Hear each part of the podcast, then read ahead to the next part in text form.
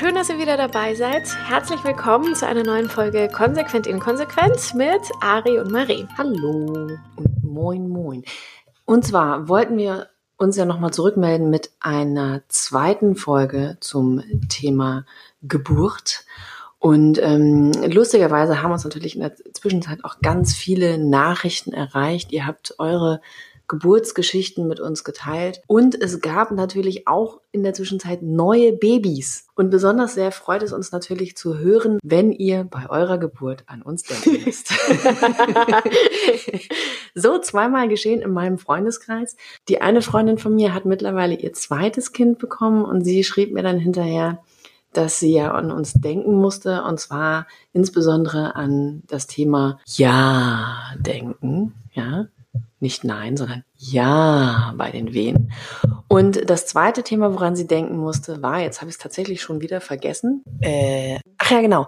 Und zwar, dass es keine Wehen sind, also dass man nicht an Wehen denken soll, an, als, als etwas Schmerzhaftes, sondern als Kontraktionen, die einen dabei unterstützen, das Kind zur Welt zu bringen. Das war die eine Freundin von mir und die andere Freundin, die hat auch jetzt äh, vor ein, ein paar Wöchelchen ihr Kind bekommen.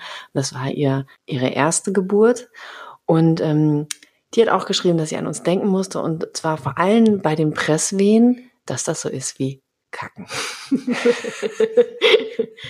Schön, dass wir das geklärt haben. Ich würde ganz gerne eine von den vielen Nachrichten vorlesen, die wir von euch bekommen haben. Und zwar schreibt ihr eine Hörerin, Hallo Ari und Marie, vor einem Auto habe ich euren Podcast gehört und musste teilweise herzhaft lachen und auch fast ein bisschen weinen. Erstmal finde ich euch zwei richtig sympathisch, wie ihr da so lässig daherquatscht und auch gnadenlos ehrlich seid. Vielen Dank, das ist echt ein mega Kompliment. Für mich ist das Thema Geburt und alles, was so dazugehört, auch noch nicht so lange her. Im September ist mein Sohn geboren. Ich selbst hatte eine wundervolle Geburt, an die ich mich möglichst oft versuche zu erinnern. Also, das gibt es nämlich auch, weil unsere Beispiele waren ja nicht ganz so schön. Also es war jetzt nicht super dramatisch, aber halt eben auch ähm, jetzt nicht so, dass wir sagen, boah, wir freuen uns äh, darauf. Es ist sehr schön zu hören, dass es auch diese easy peasy Geburten gibt, wobei ich ja nach wie vor der Ansicht bin, ich glaube, keine Geburt ist easy peasy. Es ist nur halt mal manchmal leichter oder vielleicht liegt es auch einfach an der Einstellung. Ich glaube, die Motivation, weswegen wir noch eine Folge zum Thema Geburt machen, ist, dass wir gemerkt haben, dass dieses Thema wahnsinnig umfangreich ist und ähm, es ja auch natürlich unterschiedliche Wege gibt, ein Kind zu gebären, sei es jetzt im Krankenhaus oder im Geburtshaus. Und das ist unsere Motivation, weswegen Ari ihre Freundin Anna zu diesem Podcast eingeladen hat. Genau, die liebe Anna von Unleash hat nämlich auch schon zwei Kinder bekommen. Ja, und äh, wir haben sie jetzt eingeladen, damit äh, wir auch mal eine andere Geschichte hören, nämlich darüber, wie es ist, wenn man sein Kind zu Hause bekommt. Aber ich möchte jetzt hier gar nicht so sehr vorgreifen, sondern wir lassen gleich mal die Anna erzählen. Hallo Ari, hallo Mari. so, liebe Anna, dann erzähl uns doch mal, wie war das denn bei dir bei deiner ersten Geburt? Ähm, meine erste Geburt war äh, relativ klassisch, so würde ich es, glaube ich, ähm, beschreiben. Ich habe ähm, ganz normal einen Vorbereitungskurs gemacht, habe mich ähm, informiert über das, was alles auf mich zukommt und habe mich dann ganz selbstbewusst und selbstverständlich und natürlich für eine Geburt im Krankenhaus entschieden. Genau, und so war es dann auch. Also mein ähm, erster Sohn war überfällig, zehn Tage, genauso wie mein zweiter Sohn. Die haben beide sehr lange auf sich warten lassen. Und ähm, da das zur Weihnachtszeit war, mussten wir auch regelmäßig ins Krankenhaus und nicht zur, ähm, zur Frauenärztin, um mal wieder zu kontrollieren, wie ist die Fruchtwassermenge und so weiter. Und ähm, ich hatte etwas Angst vor einer Einleitung und hatte es aber auch ein bisschen schon im Gefühl, dass es wahrscheinlich darauf hinausläuft.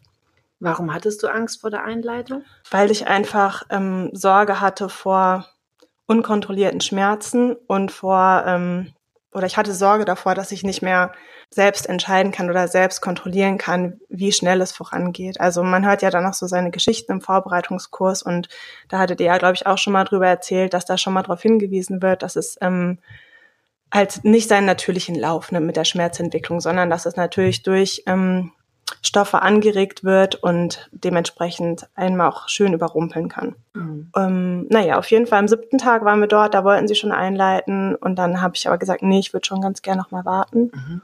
Und dann waren wir, als er zehn Tage überfällig war, waren wir wieder im Krankenhaus und dann haben sie gemeint, ja, die Fruchtwassermenge ist kritisch und wir sollten jetzt einleiten. Okay. Genau. Und dann war meine Geschichte sehr ähnlich wie die, die ihr eigentlich schon ähm, mitgeteilt habt. Also ähm, am Anfang hat sich gar nichts getan. Ähm, und wo ich dann das erste Mal so ein bisschen ins Stocken kam oder irgendwie nicht mehr so ein ganz so ein super tolles Gefühl hatte, war, als ich dann die dritte Tablette bekommen habe und gesagt wurde, gegen vier war das, wenn sich da jetzt nichts tut, dann ähm, machen wir morgen weiter. Und dann habe ich so gefragt, ja, aber wieso machen wir dann morgen weiter, wenn es jetzt so kritisch ist, dass das, Welt auf, dass das Kind auf die Welt kommt, wegen der Fruchtwassermenge und so. Und dann war die ehrliche Antwort, ja, also wir sind personell nachts hier nicht so gut besetzt, dass wir das unbedingt noch fördern wollen, dass die Kinder nachts zur Welt kommen. Mhm. Und da habe ich so das erste Mal ein bisschen geschluckt und mir gedacht, hm, ich dachte irgendwie, hier geht's um mich und nicht ähm, um... Wann der richtige Zeitpunkt ist, äh, für dein Kind auf die Welt zu kommen. So. Ja. Mhm. Da hatte ich halt drauf gehofft und habe das erste Mal halt ja. die Krankenhausrealität äh, gesehen, dass es natürlich ein Wirtschaftsunternehmen ist, ja, und dass die natürlich auch schauen müssen, dass es funktioniert und dass die personell gut besetzt sind und dass mhm. es sich natürlich auch rentiert ein Stück weit. Und wie ging es dann weiter?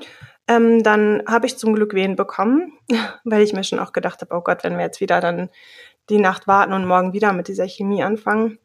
Nee, genau, es hat dann äh, gewirkt und es kam dann ähm, sehr, sehr plötzlich alles. Ja, dann habe ich nach einer halben Stunde, bin ich gar nicht mehr aus den Wehen rausgekommen und dann hat mein Mann die, ähm, die Stationsschwester gerufen und hat sie gesagt, ja, jetzt gehen Sie mal runter in den Kreissaal. So, und dann sind wir runter in den Kreissaal und ähm, das, was mir jetzt vor allem im Nachhinein so oft aufstößt, ist, dass ich so wenig gefragt wurde, wie es mir eigentlich geht, sondern ich immer nur an das CTG angeschlossen wurde. Mhm. Und okay. geschaut wurde, okay, hat sie Kontraktion oder nicht? Mhm. Und ich hatte massive Schmerzen. Also ich hatte wirklich meiner Meinung nach starke Wehen, aber das CTG ähm, hat es nicht angezeigt. Ja. Aha, und dann sind sie nicht auf dich eingegangen. Also sie haben nicht. Also das ich, ist ja, das, ist, das finde ich interessant, weil ähm, da habe ich jetzt schon sehr, sehr unterschiedliche Geschichten gehört. Also mhm. dass halt oftmals das CTG das halt gar nicht so stark anzeigt mhm. und aber trotzdem Wehen da sind. Ja. Ne? Also ich hatte zumindest das Gefühl, dass es nicht so richtig war, ernst genommen wurde. Ähm, ich bin dann zwischen, also das Schlimme, was ich, also ich fand es tatsächlich auch schlimm, dass A ständig da unten reingeglotzt wurde und geschaut wurde, okay, wie weit ist sie denn? Und auch da rein gefasst wurde, weil das ist, ist ja eh schon alles irgendwie unangenehm und blöd. Und wenn dann noch ständig Leute, also was heißt Leute, das sind natürlich die Hebammen, die ihren Job sehr, sehr ernst nehmen. Ich will doch wirklich niemandem vor den Kopf stoßen, aber ich habe es einfach als sehr unangenehm gefunden, immer äh, erstens an den Geräten zu hängen und sich nicht einfach auch frei bewegen zu können und zum anderen ähm, ständig den Muttermund kontrollieren zu lassen. Also, naja, und dann ähm, war ich zwischendurch auf Toilette und dann wurde ich wieder an das CTG angeschlossen und dann wurden die Wehen angezeigt. Ähm, und dann haben sie das in dem Moment dann auch ernst genommen und haben gesagt, ja gut, jetzt gehen wir mal einen Buscopan-Tropf und dann schauen wir mal, wie es weitergeht. Der hat natürlich nicht so viel bewirkt, mhm. also bei mir zumindest nicht. Und ähm, dann wurde es immer, immer schlimmer und dann habe ich ihm gesagt, boah, ich möchte jetzt echt eine PDA haben, ne? Also ich kann jetzt nicht mehr. Und dann hat die Hebamme gesagt, ja, alles klar, wir gehen in den Kreissaal und ich bereite alles vor. Ähm, aber bevor wir jetzt den Arzt rufen, um die PDA zu legen, schauen wir noch mal kurz nach. Weil sie hat gesagt, es gibt nichts, was es nicht gibt in der Geburtshilfe. Ja, und dann war ich tatsächlich innerhalb von einer halben Stunde komplett offen. Also von vier auf zehn Zentimeter. Alter, krass, ja. Und wenn man sich halt überlegt, also für. es sind halt echt Schmerzen. Ja. Und wenn man dann halt nicht ernst genommen wird, das ist halt irgendwie echt kacke. Und ich glaube, das ist das Traumatische. Ich glaube, bei einer Geburt, also man ist nie mehr so verletzlich wie bei einer Geburt. Und wenn man da das Vertrauen in, in diese Hebammen verliert, dann kann das traumatisch werden. Also war das für dich dann der Punkt oder? Also ich muss sagen, ähm, kurz nach der Geburt ähm, habe ich das gar nicht als traumatisch empfunden, aber das ist alles im Nachhinein hochgekommen. Also ich habe unheimlich viel ähm, noch über diese Geburt nachgedacht im Nachhinein und äh, hatte auch das Bedürfnis, das aufzuschreiben und auch mit meiner Nachsorgehebamme da viel drüber zu sprechen und es hat mich irgendwie nicht, nicht losgelassen. Also ich möchte an dieser Stelle nochmal sagen, Das, äh, das lernt man auch im Geburtsvorbereitungskurs. Ähm, normalerweise ist es so, bei einer nicht eingeleiteten Geburt ist so der, der Rule of Thumb, also die, die Daumenregel, dass sich der Muttermund innerhalb von einer Stunde einen Zentimeter öffnet. Und wodurch öffnet er sich? Das sind ja die Wehen, ja, die sich den, wodurch sich der Muttermund dann halt auch öffnet. Und wenn der sich so stark öffnet innerhalb von so kurzer Zeit, dann kann man sich halt einfach vorstellen, was das für Schmerzen sind. Mhm. Ja, das ist halt einfach mal crazy shit. Das heißt, wenn Leute erzählen, sie hatten eine schnelle Geburt, dann mhm. heißt das nicht unbedingt, dass es eine leichte Geburt war. Mhm. Und äh, das ist halt so unterschiedlich. Mhm. Und das Krasse daran fand ich auch in dem Moment, ich war überhaupt nicht bei mir. Mhm. Also ich hatte wirklich das Gefühl, ich beobachte das Ganze von außen, aber ich bin da gar nicht und ich kriege auch das Kind gar nicht. Ich war wirklich so von den Schmerzen gebeutelt als Außenstehende. Ich glaube, das ist ein Selbstschutz vom Körper, dass man dann irgendwann so wie so resigniert. Also das hatte ich ja auch, dass ich auch teilweise richtige Blackouts hatte und das einfach nur noch über mich ergehen lassen. Genau. Wie könnte man das denn ändern? Kann man da irgendwas besser machen? Ich meine, jetzt im Krankenhaus selbst, du erzählst ja gleich nochmal von mhm. deiner anderen Erfahrung im Geburtshaus, aber jetzt ist es so, dass natürlich viele sagen, ich möchte trotzdem ins Krankenhaus gehen, mhm. einfach weil ich möchte, dass mein Kind versorgt ist. Ja. Sollte irgendwas passieren? Also ich glaube prinzipiell, dass gar nicht das Krankenhaus per se schwierig ist. Man kann ähm, da auch ganz tolle Hebammen bekommen und eine ganz tolle Umgebung und Zeit bekommen und alles. Ich persönlich habe wirklich riesen Schiss vor dieser Einleitung weil das ja eben diesen Wehensturm verursacht und das ja das Ganze erst auslöst. Also ich, ich weiß es nicht. Ich habe da auch nicht die Lösung parat. Ähm, Wehencocktail vielleicht vorher oder es gibt ja auch diese iPro-Lösung, ne, dass man das manuell löst und vielleicht weniger mit den Tabletten, aber ich bin kein Mediziner. Ich möchte mir da auch gar kein Urteil drüber, leist, äh, drüber, ähm, erlauben. drüber erlauben, weil ähm, es ist sicherlich ähm, einfach das Mittel der Wahl auch, was da eingesetzt wird und das auch das, von dem sie denken, dass es das Beste ist für Mutter und Kind. Ähm, aber ja, dieser Wehensturm ist halt einfach schrecklich. Und auch wenn man da dann versucht, also ich finde das Schlimme daran, dass dann ja häufig so eine Kettenreaktion ausgelöst wird. Wenn dann die Wehen zu schnell sind, dann wird wieder was gegeben, was ähm, die Wehen wieder beruhigt. Und dann wird man halt nur vollgepumpt mit Chemie und sagt, dann wird einem gesagt, jetzt mach dies und mach das und das geht jetzt zu schnell und das ist jetzt zu langsam. Aber man kann gar nicht mehr auf sich selber hören und man kann gar nicht mehr selber machen. Das finde ich das Schlimme. Also diese Einleitung per se ist halt schwierig. Und auch da sehe ich die Notwendigkeit, dass es manchmal einfach sein muss. Und ich glaube, auch ein ganz wichtiger Punkt ist auch, ähm, wie unterbesetzt Krankenhäuser personaltechnisch sind. Das heißt, diese Hebammen, die machen alles nach bestem Wissen und Gewissen. Klar, ähm, passt die Chemie jetzt nicht immer, das ist was Zwischenmenschliches, aber grundsätzlich hatte ich das so empfunden, dass die eben wenig Zeit für einen hatten und ähm, natürlich auch so ein bisschen abgestumpft auch waren und gar nicht so richtig auf einen eingehen können. Und das hat ja auch viel mit Psychologie zu tun. Also ähm, nicht umsonst heißt das ja, dass ähm, Wehen ja durch Oxytocin ausgelöst werden. Das heißt, wenn man sich wohlfühlt, das ist ja das Glückshormon. Und wie komisch ist das denn, wenn du im Krankenhaus in dieser sterilen Umgebung das Gefühl hast, ähm, alles entgleitet dir, es ist alles außer Kontrolle. Der Mensch, der entscheidet, wie stark du wann, wie wen hast oder wie es weitergeht, ist ständig weg.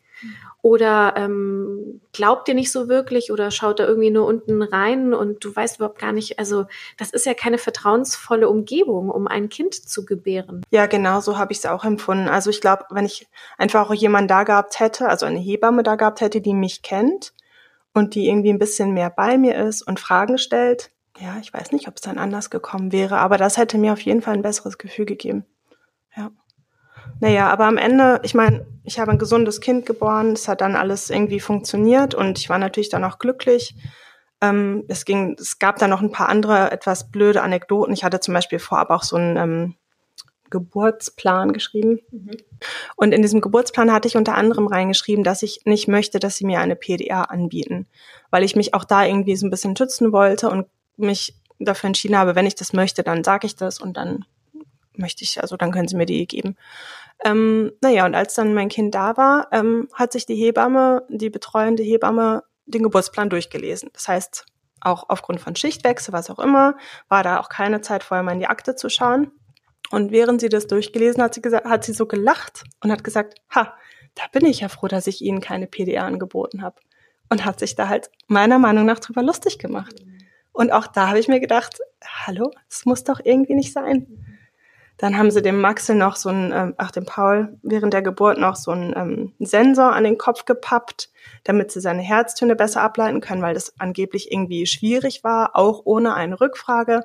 Ich meine, auch da sehe ich die Notwendigkeit in Situationen, wo es kritisch ist, sowas zu machen, aber ich habe halt einfach das Gefühl gehabt, das war überhaupt nicht mehr meine Entscheidung, was da passiert ist. Dann kam der Arzt noch und hat gedrückt und gemacht und naja, aber genau, das war meine ähm, Erfahrung. Und wie gesagt, in dem Moment habe ich das gar nicht als, ähm, als so schlimm empfunden, sondern ich hatte da auch noch nicht so viele Vergleichsgeschichten und habe mich auch noch nicht so viel mit ähm, anderen Müttern darüber unterhalten. Das ist dann erst im Nachhinein aufgekommen, dass da viele Dinge irgendwie nicht so optimal gelaufen sind, wie sie hätten laufen können. Und ähm, auch einfach die Tatsache, dass ich das Bedürfnis hatte, da so viel drüber noch drüber zu sprechen, hat auch gezeigt, dass, ähm, dass mich das schon belastet hat, ein Stück weit. Mhm. Ja. Okay, und dann bist du wieder schwanger geworden. Genau, ja. Und wann hat dann die Überlegung eingesetzt, das zweite Kind zu Hause zu bekommen? Wie war der Weg dahin? Also, ähm, eigentlich fing alles damit an, dass ich mir eine Hebamme suchen wollte und dann einen Tipp bekommen habe von einer Arbeitskollegin, ähm, und zu dieser Hebamme bin ich dann äh, relativ frühzeitig gegangen, um uns, um sie kennenzulernen. Und ähm, sie hat dann eben erzählt, dass sie im Geburtshaus arbeitet und ob ich das, mir das dann auch vorstellen könnte, eventuell ins Geburtshaus zu gehen.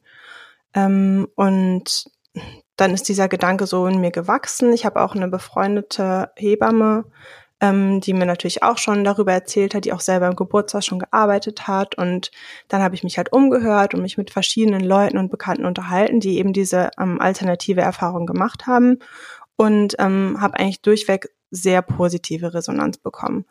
Und ähm, habe mir dann eben darüber Gedanken gemacht, habe mich mit meinem Mann darüber unterhalten, der komplett dagegen war. Also mhm. mein Mann ist ein sehr, sehr sicherheitsliebender Mensch, ähm, der immer alle Komplikationen, Eventualitäten ausschließen möchte, wenn es irgendwie möglich ist und hat sich erstmal komplett dagegen gesperrt. So, und dann ähm, haben wir sehr, sehr viele Gespräche darüber geführt. Ähm, eine andere Freundin von mir lebt in Amsterdam Dort ist es ja relativ üblich, die Kinder zu Hause oder im Geburtshaus mit angeschlossenem mhm. Krankenhaus zu bekommen, was ich auch super finde eigentlich, weil da hat man beides. Ne? Mhm.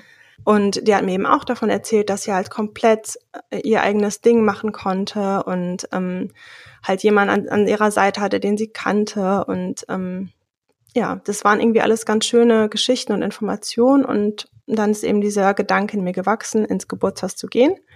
Ähm, jetzt war es so, dass diese Hebamme, die mich betreut hat, bisher in Neustadt an der Eiche im Geburtshaus gearbeitet hat und gesagt hat, ja, wir machen ein neues Geburtshaus auf in Erlangen und das ist bestimmt fertig, bis dein Kind kommt und dann kannst du ja da gleich hingehen. Mhm. Und wie das Schicksal so spielt, war es nicht fertig. Ja, logisch. ähm, und dann hat sie mir vorgeschlagen, na ja, könntest du dir denn nicht auch vorstellen, das Kind vielleicht zu Hause zu bekommen? Und dann habe ich gesagt, nee, auf keinen Fall zu Hause und wenn dann was ist und dann bin ich ja nicht schnell genug im Krankenhaus und überhaupt, ich möchte gerne auch ins Wasser gehen dieses Mal. Als sie meint, Anna, das ist alles überhaupt kein Problem. Wir haben so ein riesiges Planschbecken, das kann man aufblasen, das können wir mit nach Hause bringen, mhm. bei dir ins Badezimmer stellen und dann ist das wunderbar komfortabel. Und ähm, mit dem Krankenhaus, ja, das ist natürlich ein Aspekt, den viele, viele ähm, Frauen, ähm, vor dem sie Angst haben. Aber sie hat mir das erklärt, sie verlegen eine Frau ja im besten Fall nicht erst, wenn es zu spät ist. Sie wollen sich selber den Stress ja auch nicht geben, sondern man kennt die Frau über die Schwangerschaft hinweg, man hat viele Gespräche, man trifft sich ähm, oft und ähm, natürlich auch um die Geburtszeit äh, sieht man sich häufig. Und wenn man merkt, unter der Geburt ist irgendwas komisch oder falsch oder entwickelt sich in eine blöde Richtung, dann verlegen wir eher zu früh als zu spät. Ich, ich habe im Vorfeld zu der heutigen Folge ähm, mir nochmal ein paar Informationen im Internet angeguckt. Und da gibt es extrem unterschiedliche ja, Infos zum Thema Hausgeburt, ähm, Kaiserschnittrate etc. pp. Und eine Zahl fand ich ganz interessant, und zwar, dass 45 Prozent der Erstgebärenden, okay, bist du jetzt keine Erstgebärende mehr gewesen, ähm, während einer Geburt zu Hause oder in einem Geburtshaus wegen eines Notfalls in eine Klinik eingeliefert werden. Waren das auch so die Zahlen, die dich beschäftigt haben? Mich nicht, aber mein Mann, ja. Dein Mann, okay. Also ja. du hast dich dann gar nicht so sehr mit, mit Zahlen, Daten, Fakten auseinandergesetzt, um, sondern du hast dich da um ehrlich zu sein, nicht. Ich habe mir, also ich bin da auch ein Stück weit vielleicht naiv oder zu gutgläubig oder einfach auch positiv und habe mir gedacht, hey, du hast ja schon ein Kind zur Welt gebracht, wieso sollte das denn nicht nochmal klappen? Und ich war jetzt auch noch keine Risikoschwangere, ich war noch relativ jung, die ganze Schwangerschaft lief problemlos. Ähm, also ich habe einfach gedacht, nö, bei mir funktioniert es. Und wenn ich merke, ähm, es, wir, wir kommen in eine kritische Situation oder meine Hebamme, die mich eben schon so lange jetzt auch betreut hat, merkt, dass es kritisch wird, dann verlegen wir halt und hey, was soll's? Viertelstunde Fahrt und dann sind wir in der nächsten Klinik. Also mich, mich beschäftigen die gleichen Gedankengänge ähm, wie, wie dein Mann, natürlich auch dieses Sicherheitsempfinden und Sicherheitsgefühl. Aber wenn du das jetzt so erzählst mit dieser Viertelstunde, stimmt. Also wenn ich überlege, dass ich im Krankenhaus immer 40 Minuten warten musste, bis die Hebamme gekommen ist, wenn man sie gerufen hat, dann ist man wahrscheinlich sogar besser aufgehoben, wenn man im Geburtshaus ist und da wirklich äh, man engmaschig betreut wird und dann die Viertelstunde ins Krankenhaus als Notfall reinfährt, mehr oder weniger. Und, und genau das war einfach der riesige Vorteil dass ich ähm, am Ende sogar zwei Hebammen hatte während meiner Geburt, die die ganze Zeit bei mir waren. Die ganze Zeit. Also wir haben echt ähm, bei uns im Badezimmer gehockt, mein Mann saß da, die haben sich über ähm, Bücher, über Romane unterhalten und ich habe in, der, in diesem Geburtsbecken gesessen und ich hatte natürlich auch massive Schmerzen. Ne? Es ist nicht so, dass es völlig schmerzfrei war, um Gottes Willen. Ähm, aber die waren da und zwischendurch habe ich auch schon mal gefragt, ja, hey, hallo, ich bin hier und ich krieg gerade ein Baby. Ja, was brauchst du denn was? Anna, geht's dir gut? Ich habe schon Saudi-Schmerzen, aber ich weiß auch gar nicht so richtig, was soll ich denn jetzt machen? Und die Hebamme hat einfach immer nur gesagt, mach genau das, wonach du dich gerade fühlst. Wenn du denkst, du musst aus der Badewanne raus, dann gehst du aus der Badewanne raus. Wenn du denkst, du musst die Position wechseln, dann wechsel die Position. Sag einfach, was du brauchst. Hattest du nicht Angst, ähm, dass das, was du im Krankenhaus noch bekommen könntest, wie sowas wie eine PDA oder ich weiß nicht, irgendwelche Schmerzmittel, dass das halt rausfällt? Das ist dieses doppelte Netz mit Boden, das fällt doch weg jetzt, oder nicht? Im Geburtshaus. Ja, stimmt. Also Schmerzmittel äh, können sie nicht geben. Aber irgendwie war das für mich kein Argument, es nicht zu machen. Also ich meine, im Krankenhaus war es letztendlich ja auch zu spät für die PDA. Einfach aufgrund der meiner Meinung nach Mangel oder aufgrund, dass es so schnell ging, ja, konnten sie einfach zu schlecht reagieren. Von daher war es da ja auch nicht wirklich eine Option. Und das hört man ja auch bei ganz vielen Frauen, ne, die dann sagen, boah, jetzt hätte ich echt gerne PDA und dann immer diese Aussage kommt, ja, jetzt ist es zu spät, ne? War das nicht bei dir auch so oder ja. bei dir, Ari? Ja, bei mir auch. Ja, dass es dir angeboten haben und dann, ja, war es jetzt eh schon zu spät, ne? Ja. Also von daher, nee, es war jetzt irgendwie kein, kein Argument für mich dagegen, um ehrlich zu sein.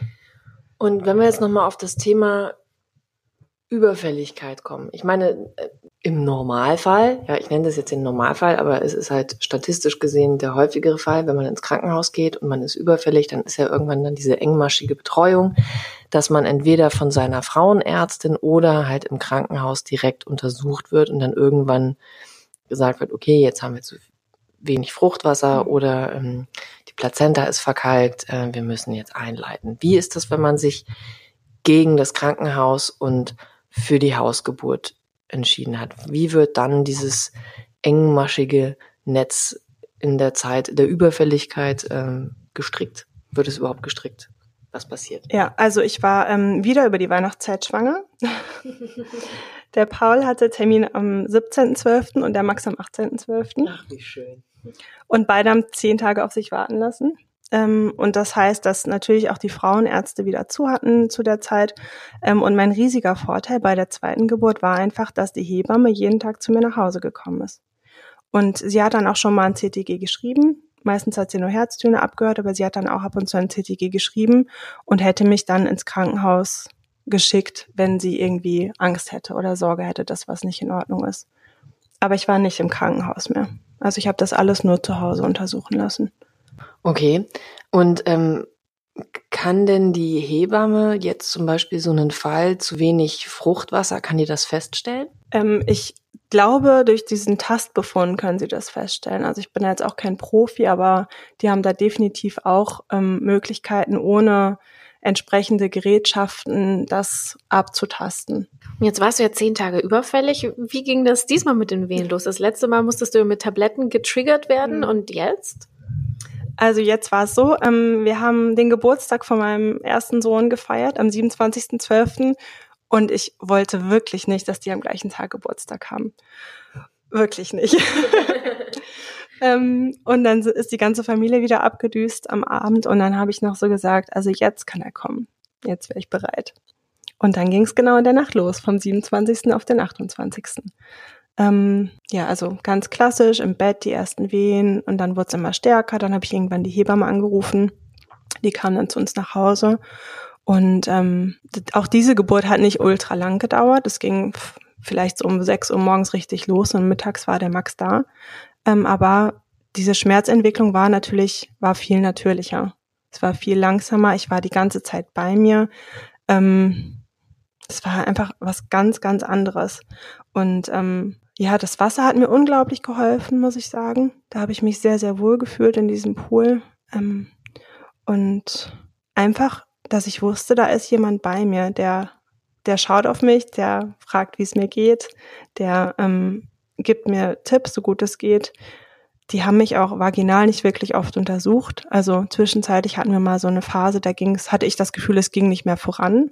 Und hat sie gesagt, jetzt schaue ich mal, wie weit du eigentlich bist. Und dann hat sie eben geschaut und hat gemeint, ja, also eigentlich bist du komplett offen. Eigentlich müssen jetzt nur noch die Presswehen kommen. Und dann kamen aber keine Presswehen. Und ich war auch echt dann genervt irgendwann und gedacht, boah, mir wird dann immer so schlecht, wenn ich so Schmerzen habe, wird mir schlecht und durch die Übelkeit werde ich müde und ich bin fast eingeschlafen und gesagt, ey, es tut jetzt arschweh, aber diese Presswehen kommen nicht und ich will jetzt, ich habe, ich kann nicht mehr lange, ne? Das Kind muss jetzt langsam auch kommen.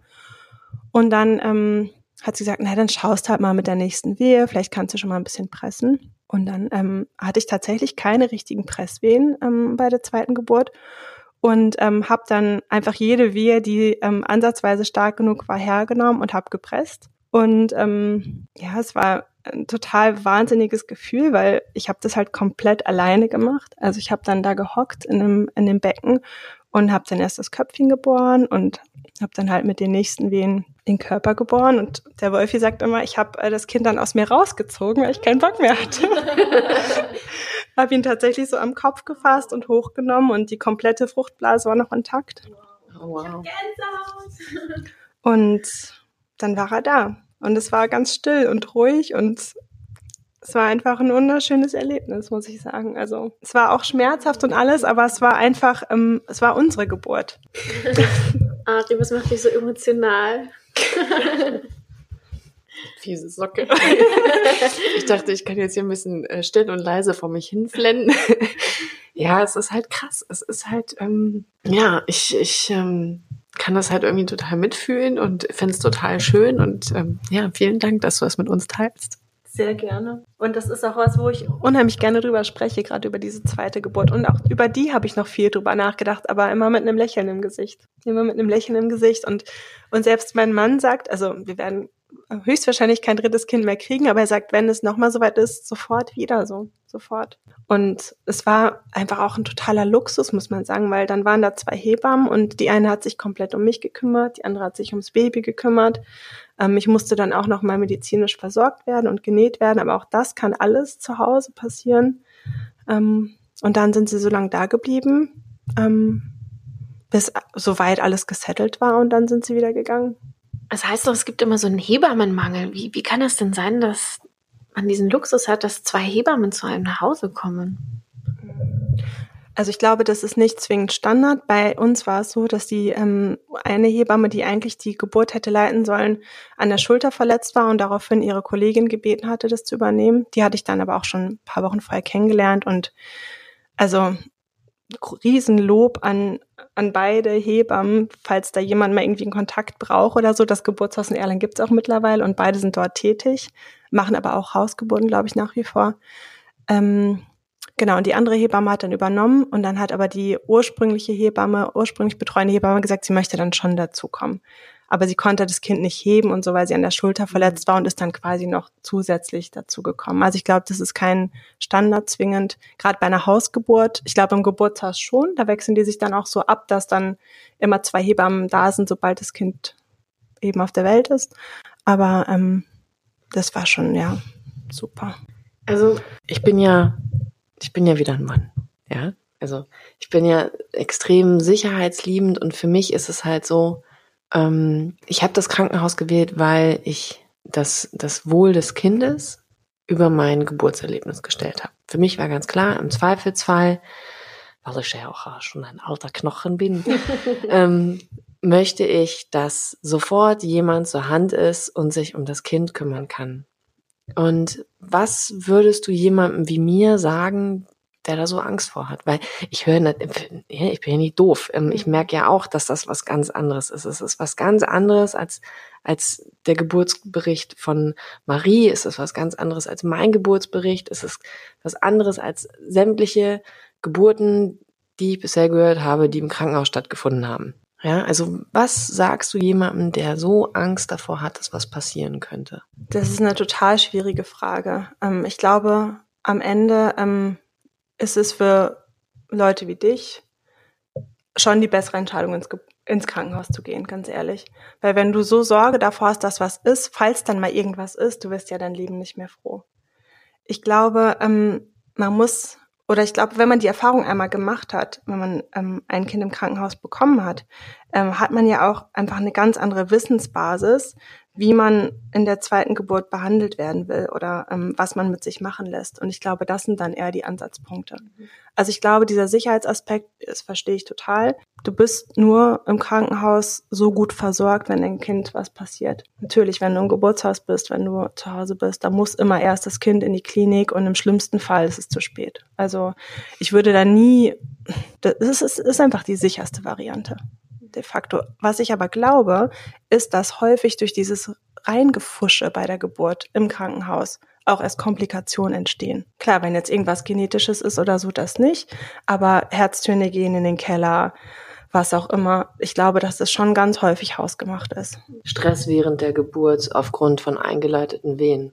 Genau, ja. Okay. Oder Medikamente zuerst zum Wehen einleiten, dann doch wieder stoppen, mhm. dann wieder wehen und, und so weiter. Und dann muss es schnell gehen, weil die Herztöne auf einmal schlecht werden. Gut, aber das, da, da mutmaßen wir ja letztendlich. Da kennen wir uns ne? nicht da aus. Wir uns halt null aus. Ähm, ich habe ja in der ersten, also in der ersten Folge, in der wir uns über unser Geburtserlebnis unterhalten haben, von meiner Geburt erzählt, die für mich auf jeden Fall auch traumatisch war.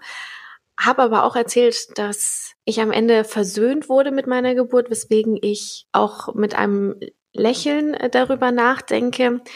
Und zwar hatte ich eben Glück, dass ganz zum Schluss, als meine Presswehen einsetzten und man sich dann natürlich darauf freut, dass man endlich was zu tun hat, ich ähm, es einen Hebammenwechsel gab und die war irgendwie so voll, ich weiß nicht, also ich kam mir vor wie in so einem Geburtshaus. Die hatte auch erzählt, dass sie eben zwei Wochen vor irgendwie im Togo gearbeitet hat mit Frauen und ähm, da Geburtshilfe ehrenamtlich geleistet hat. Und die hat mich ermutigt, auch auf meinen Körper zu hören. Und, ähm, und ich konnte, ich konnte machen mhm. und auf meinen Körper hören. Und das war ein Riesenunterschied und hat eben auch gemerkt, dass ich die ganze Zeit eben das Köpfchen anfasse, das langsam rauskommt. Mhm. Und dann hat sie mir gesagt, ähm, jetzt darfst du ihn rausheben. Mhm. Und deswegen weiß ich, wie emotional das ist und was das für ein besonderer Moment ist, mhm. dass man selber der erste Mensch ist, der sein Kind anfasst und dass man halt, also das ist so was Urgewaltiges, was vielleicht total banal klingen mag für jemanden, der das noch vor sich hat oder kein Kind geboren hat, aber es ist was absolut krasses. Und mhm. das kann man auch im Krankenhaus haben. Ja. Ähm, kommt anscheinend nicht so häufig vor, weil als die Ärztin dann reinkam, meinte sie so, oh, habe ich ja noch nie erlebt. Aber wie du schon sagst, wenn man weiß, was man, was man möchte und wenn man da sich das auf jeden Fall bewusst macht, indem man auch sowas äh, wie diesen Podcast hört, dann kann sowas vielleicht noch mal einfacher entstehen und passieren. Ich glaube, das ist auch das, ähm, was, was ich zumindest unseren Hörerinnen und Hörern mitgeben möchte, nämlich informiert euch. Mhm. Informiert euch und, ähm, und dann entscheidet selber. Also lasst euch das nicht von irgendjemandem erzählen, was der beste Weg ist, sondern findet für euch heraus, was der Weg ist, mit dem ihr euch am wohlsten fühlt. Hört auf euren Bauch. Ja weil ihr müsst euch am Ende in der Situation gut fühlen. Und ich glaube, was auch ein Tipp sein könnte, ist, dass derjenige, der mit euch diese Geburt durchlebt, also euer Partner oder wer auch immer da mit dabei ist, dass der eingeweiht ist, dass der genau darüber Bescheid weiß, was euch bewegt, was euch wichtig ist, damit der für euch einstehen kann, weil durch diese Schmerzen kann es sein, dass ihr komplett neben euch steht. Und dann braucht ihr quasi jemanden, der das für euch ausführt. Und ähm, eine sehr gute Freundin von mir, wenn nicht meine beste, ähm, hat mir geraten damals vor der Geburt, und das ist auch tatsächlich was, was äh, jetzt auch im Nachhinein nochmal extrem viel Sinn für mich macht. Ähm, sucht euch ein Bild, also jetzt kein wortwörtliches Bild oder es kann auch ein wortwörtliches Bild sein, malt eins, klebt eins, keine Ahnung was.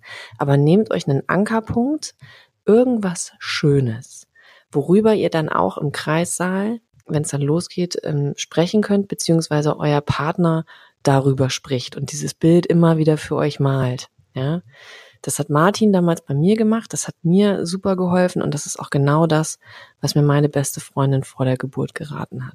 Ja, also ich würde auch abschließend sagen, eigentlich das ähnliche Schlussfolgerung, die Ari eben gesagt hat. Informieren ist sehr, sehr wichtig, sich über alle Pros und Kontras ähm, intensiv auseinandersetzen, mit dem Partner allein sein und am Ende hört auf euer Bauchgefühl. Weil wir als Frauen wissen, was was unser Körper kann. Und wir wissen, was für uns in dem Moment das Richtige ist. Und versucht euch einen Weg ähm, zu bauen, um genau dieses, dieses, diesem Bedürfnis nachzugehen. Ähm, und ich finde tatsächlich auch jetzt vielleicht noch überleitend, genau das macht auch das Muttersein aus. Mhm. Auf einmal auf sich selber zu hören und sich selbst zu vertrauen und die Entscheidung zu treffen, die, von der man selber oder als als ähm, Papa und Mama denkt, dass es der richtige Weg ist und nicht, weil tausend Leute sagen dies und tausend Leute sagen das. Amen. Besser kann man diese Folge, glaube ich, nicht abschließen. Und äh, ich habe, guck mal, ich habe richtig Gänsehaut. Ach, das ist, glaube ich, auch der Grund, weswegen wir diesen Podcast machen. Einfach diese Sinnhaftigkeit, dieses sinnvolle anderen Frauen zu helfen und zu ermutigen, auf sich zu vertrauen. Das ist manchmal so schwer in, in, in so einem Grundrauschen, in so einem Lärm, in, mit dem wir uns umgeben gesellschaftlich. Und ähm, euch nochmal daran zu erinnern, ihr seid Superheldinnen und tragt das alle in euch drin. Und das muss euch nur bewusst sein und ihr dürft darauf vertrauen, dass ihr euch vertrauen dürft. Alright. Ich, ähm, wir könnten jetzt äh, da noch weiter viel drüber philosophieren, aber wir schließen das jetzt mal hiermit ab. Und das war auch unsere unsere letzte Folge zum Thema Geburt, unsere zweite und unsere letzte. Meinst es sei denn, naja, okay. Vielleicht nochmal. Ja, vielleicht, vielleicht für, für den Fall, dass wir Wiederholungstäter werden sollten. könnte ich das natürlich jetzt hier nicht ausschließen. Aber man weiß es nicht. Ne? Das ist ja auch immer so ein bisschen, das Universum muss dabei sein. Ähm, das Universum sagt, uns fehlt noch der Tipp der Woche. Und das ist ein gemeinsamer Tipp der Woche von Ari und von mir. GBIA. Genau, weil wir beziehen unser Gemüse beide ähm, über eine solidarische Landwirtschaft. Das hört sich irgendwie eigenartig an. Ist aber total super. Mhm. Und zwar läuft es folgendermaßen. Ähm, viele von euch kennen ja wahrscheinlich die Biokiste. So, jetzt ist die Biokiste natürlich schon ein super Prinzip, finden wir alle großartig, unterstützen wir sehr. Ähm, bei der Solavi ist es so ähnlich, nur dass man das Gemüse und äh, gegebenenfalls Obst nur von einem einzigen Bauern bezieht.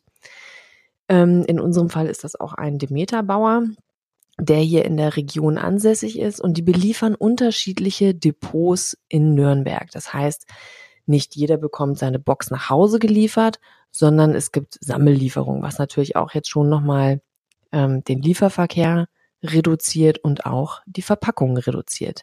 Denn das wird in wiederverwertbaren Boxen angeliefert und dann geht man zu seinem Depot und holt sich sein Obst und Gemüse ab.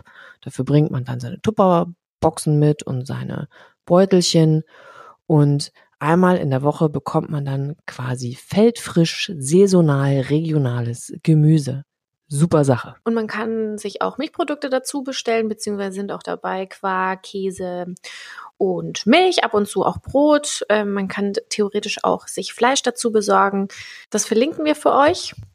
Ähm, bei iTunes unter Podcast kann man die direkt in den Notizen einsehen, da könnt ihr dann draufklicken. Über Spotify ist das ein bisschen schwieriger, aber das machen wir dann auf Instagram für euch, damit ihr das wiederfindet. Und das war's dann für heute mit Konsequent Inkonsequent, der Podcast mit Marie und Ari.